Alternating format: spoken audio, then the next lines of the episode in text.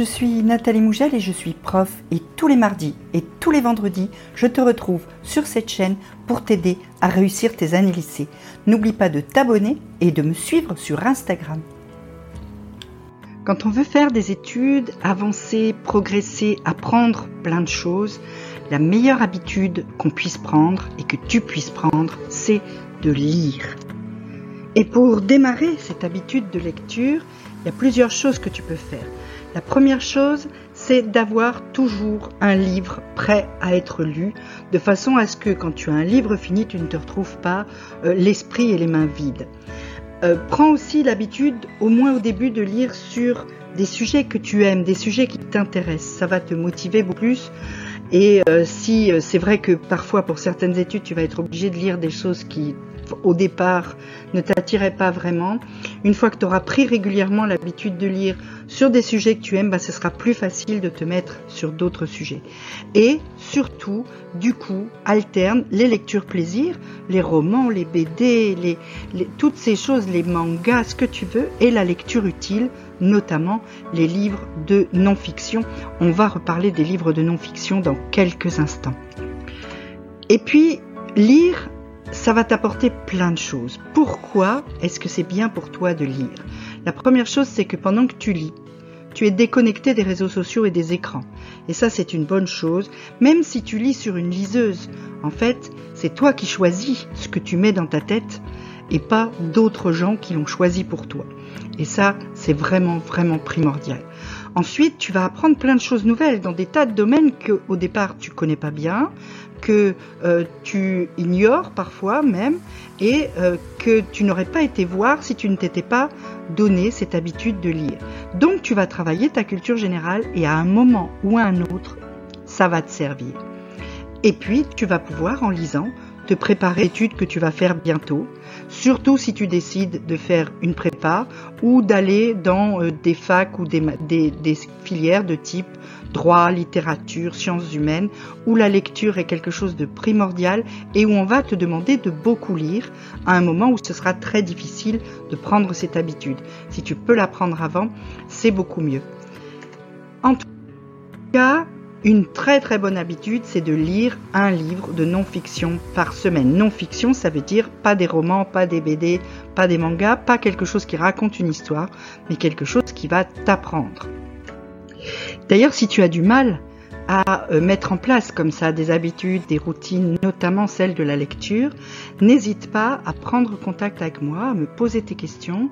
Tu as dans la description tous les qu'il te faut pour t'abonner à mon Instagram, prendre un rendez-vous dans mon agenda pour une discussion, toi et moi, ou pour euh, t'abonner à mes mails.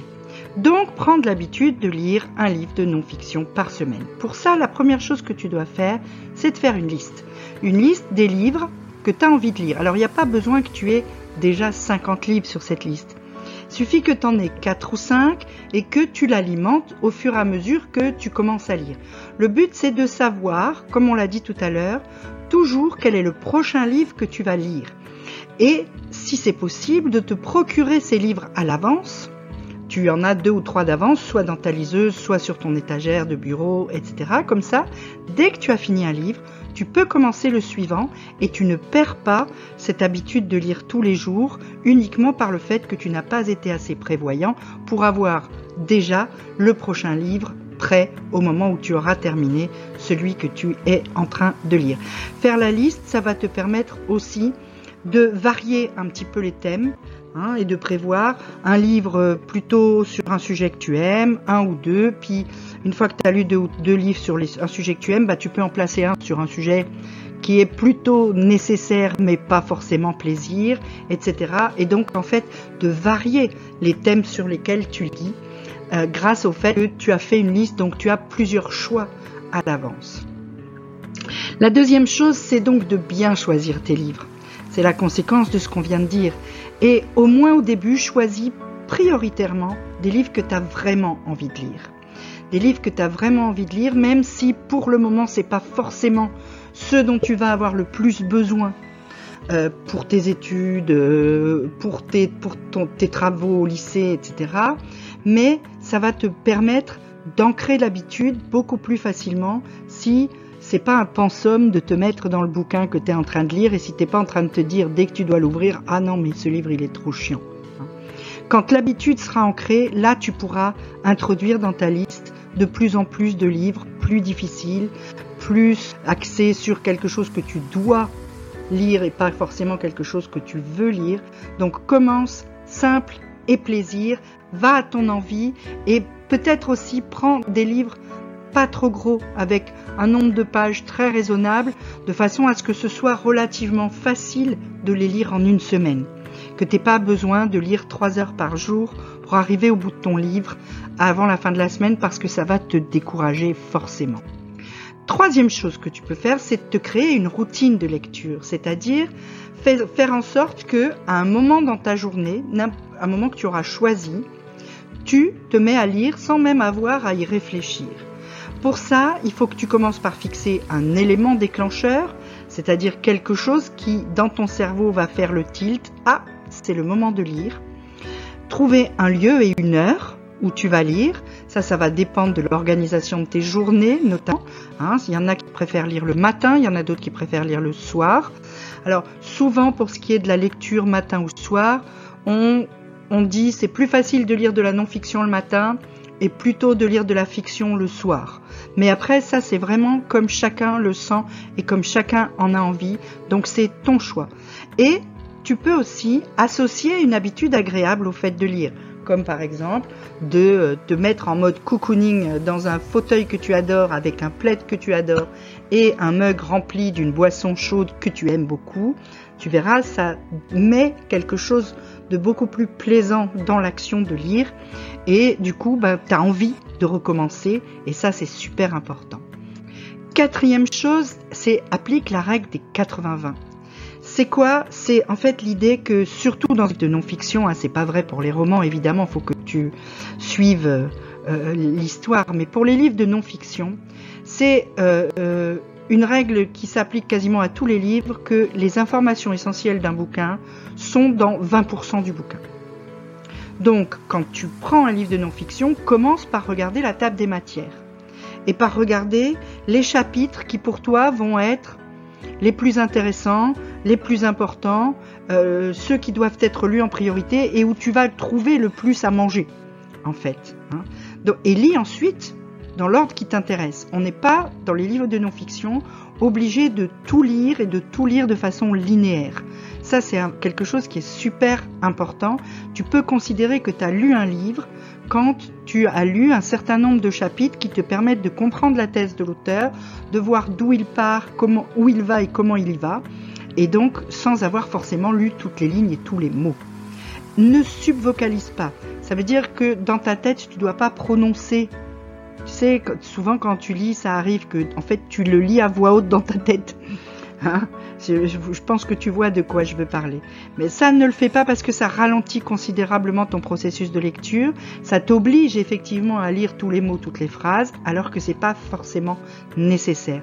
Et puis enfin, quand un bouquin t'ennuie à mourir, eh ben, tu le laisses tomber et tu passes à autre chose. Tu le remets dans ta bibliothèque. Peut-être que tu pourras y revenir dans six mois, dans un an, quand tu auras euh, pris l'habitude et que tu seras un peu plus aguerri à avaler des choses chiantes. Hein. Mais pour le moment, quand tu en es à démarrer cette habitude de lecture, si un bouquin t'ennuie, tu le poses et tu en prends un autre. Et enfin, prends des notes.